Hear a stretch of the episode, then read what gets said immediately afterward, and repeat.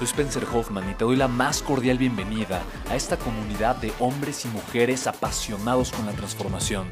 Y es que sabemos que así tiene que ser la vida, habiendo tantos con la mente confundida y plomo en el corazón, desperdiciando su potencial y dejando su vida para después, para nunca.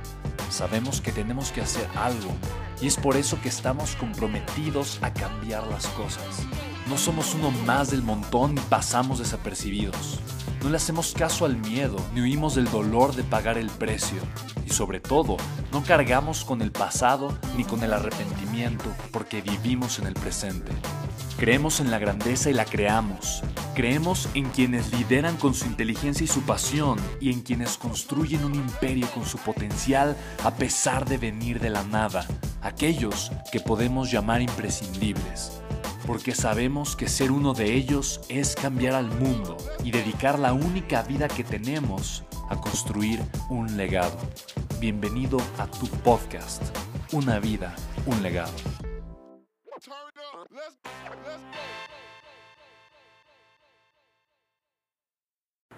Que mucha gente me pregunta, Spen, ¿qué haces para estar contento y motivado? Y mira, eh, en algún momento de mi vida escuché a un gran, gran, gran, gran, gran experto en desarrollo humano, uno de los padres del desarrollo humano, Jim Brown.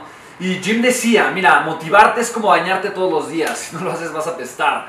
Tienes que hacerlo. Mira, honestamente, yo soy una persona súper automotivada, pero porque me motivo todos los días porque escucho información valiosa, escucho audios valiosos, porque yo prefiero llenar mi mente de cosas positivas que estar escuchando personas o terceros diciendo puras cosas negativas. Entonces, no, no todo el tiempo estoy feliz, no todo el tiempo estoy alegre, no todo el tiempo estoy motivado, pero cuando no lo estoy, hago todo lo necesario para estar. ¿Sabes? Es, una, es mi responsabilidad. El estar motivado, feliz, contento y tomando acción para crecer es mi responsabilidad y va a venir de mí, de nadie más. La pregunta es, ¿esperas tú a sentirte bien para tomar acción? Si es así, Dios mío, vas a fracasar, por el amor de Dios. No puedes permitir que tu éxito dependa de tus emociones.